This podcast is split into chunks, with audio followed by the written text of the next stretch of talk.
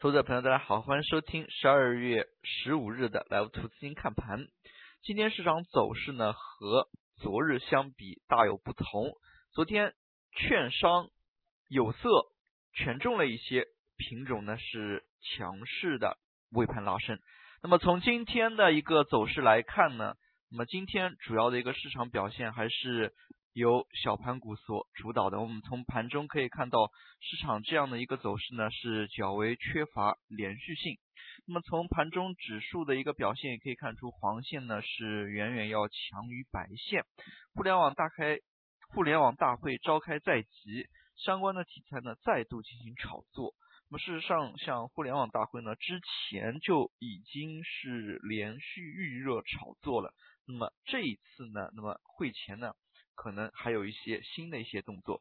从今天两市表现来看呢，成交量呢依然没有太多的起色。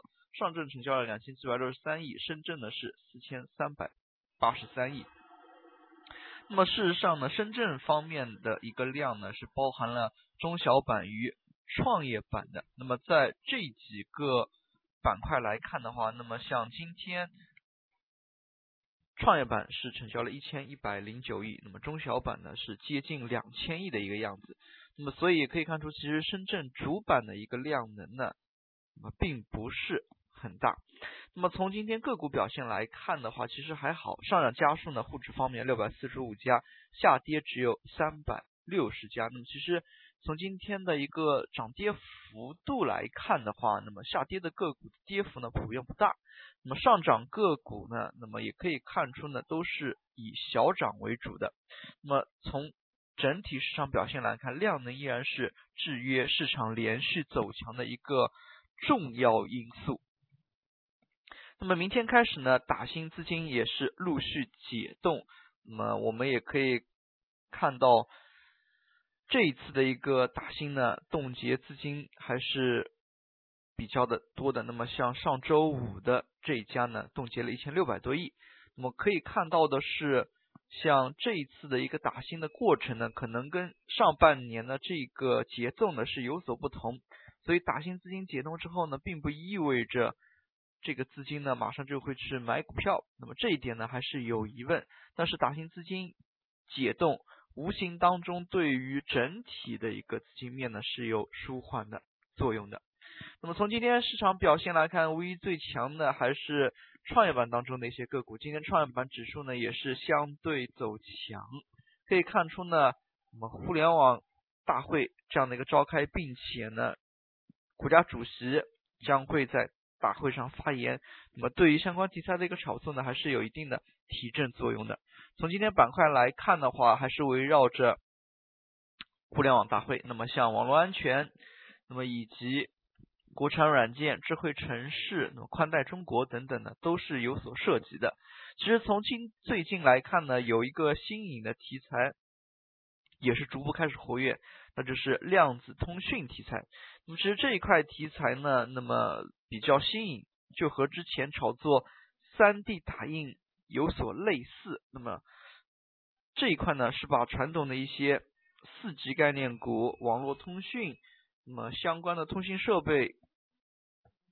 相关的一些个股呢，都给带动起来了。那么其实呢，从盘中来看，还是走出了几个个股的。所有的朋友呢，对于这一些新颖的题材呢，还是可以稍加以留意的。那么从计算机应用板块来看呢，那么事件性炒作的特征非常明显，相关的个股呢，那么也是强势拉升。那么其实呢，从这一点方面来看的话，政策导向越明显，那么相关的一些板块的上市公司呢，增加的速度也越快。那么这句话怎么理解呢？像之前前两年炒作文化传媒，大家可以看到，其实一三年、一二年的时候，两市上市公司当中并没有太多的传媒文化类的一些个股。那么但是随着像政策导向的一个加剧。那么可以发现呢，相关的一些集合上市或者说是 IPO 上市，那么这一块的一些个股呢是大幅增加。那么从最近来看呢，可能互联网相关的一些上市公司呢，还有一个提速的过程。那么，投资者朋友对于这一块呢，还是可以留意的。那么，从最新的一些打新数据来看的话，那么互联网这一块呢，那么二级市场当中给出的估值还是比较的高的。那么，有一些上市公司它发行市盈率二十多倍，但是一般来说呢，互联网方面的一些市盈率，二级市场的市盈率呢是有一百。六十多倍，一百三十多倍，那么这一块呢，投资朋友啊，投资者朋友还是可以多加以留意的。那么打新的时候呢，也是可以多去留意一下相关的一些市盈率的一些差别。那么从昨天的消息面来看，政治局关于房地产去库存以及新市民化的这些关键词呢，那么还是大家可以多去留意的。那么关于房地产去库存这一块呢，那么由于政局做出了明确的决议，那么相信后期会有一些相关的政策的推进。那么房地产板块呢，今天早盘也是借助这样的一个消息呢，大幅走强。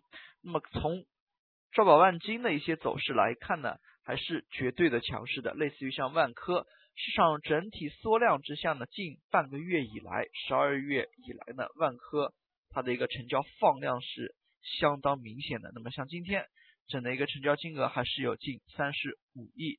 那么万科今天最终是上涨了百分之四点九八，是远远跑赢两市的指数的。那么刚才我们也提到了量子通讯板块，那么对于这一类题材较为新颖的板块个股呢，大家可以多加以留意。那么像这样的一些题材刚刚出来之前呢，其实炒作也是。一个渐进的过程，它并不是说是一下子就全面铺上的，而是二级市场当中呢逐步去挖掘的。那么也可以看出呢，像前期的三 D 打印，那么炒到后面呢就有点扩散了。那么当前来看呢，像量子通讯这一块还是一个较为新颖的题材，那么是否后期能够持持续的一个发展呢？投资朋友还是可以多加留意的。那么最后我们来看一下证券板块。那么其实呢，昨天像证券、有色、煤炭，甚至钢铁呢，都是有异动。但是这样的一个拉升呢，并没有出现连续性，这也使得投资者朋友的一个操作难度在加大。在没有持续性的一个行情之下呢，那么赚钱效应不会出现大幅的扩散。那么今天证券板块出现这样的一个回落，那么也可以看出呢。两市由于量能不足的一个情况之下，存量资金来回博弈的一个情况之下呢，那么在各个板块之间腾挪，也使得这些权重类板块很难出现较为连续性的一个上行。那么对于这一块呢，投资朋友还是要有所留意的。为什么说是量能不足的情况之下，往往是难以出现？连续上涨，那么它是有一定的内在的逻辑的。最后我们看一下长方，今天呢其实涨停个股家数那么六十多家，要是剔除点涨停的新股的话，那么可能只有五十多家个股涨停了。那么连炒作的连续性减弱的情况之下呢，那么市场操作难度大，投资朋友后期呢还是要保持谨慎的心态。好了，今天的讲解就到这里，也谢谢大家的收听，再见。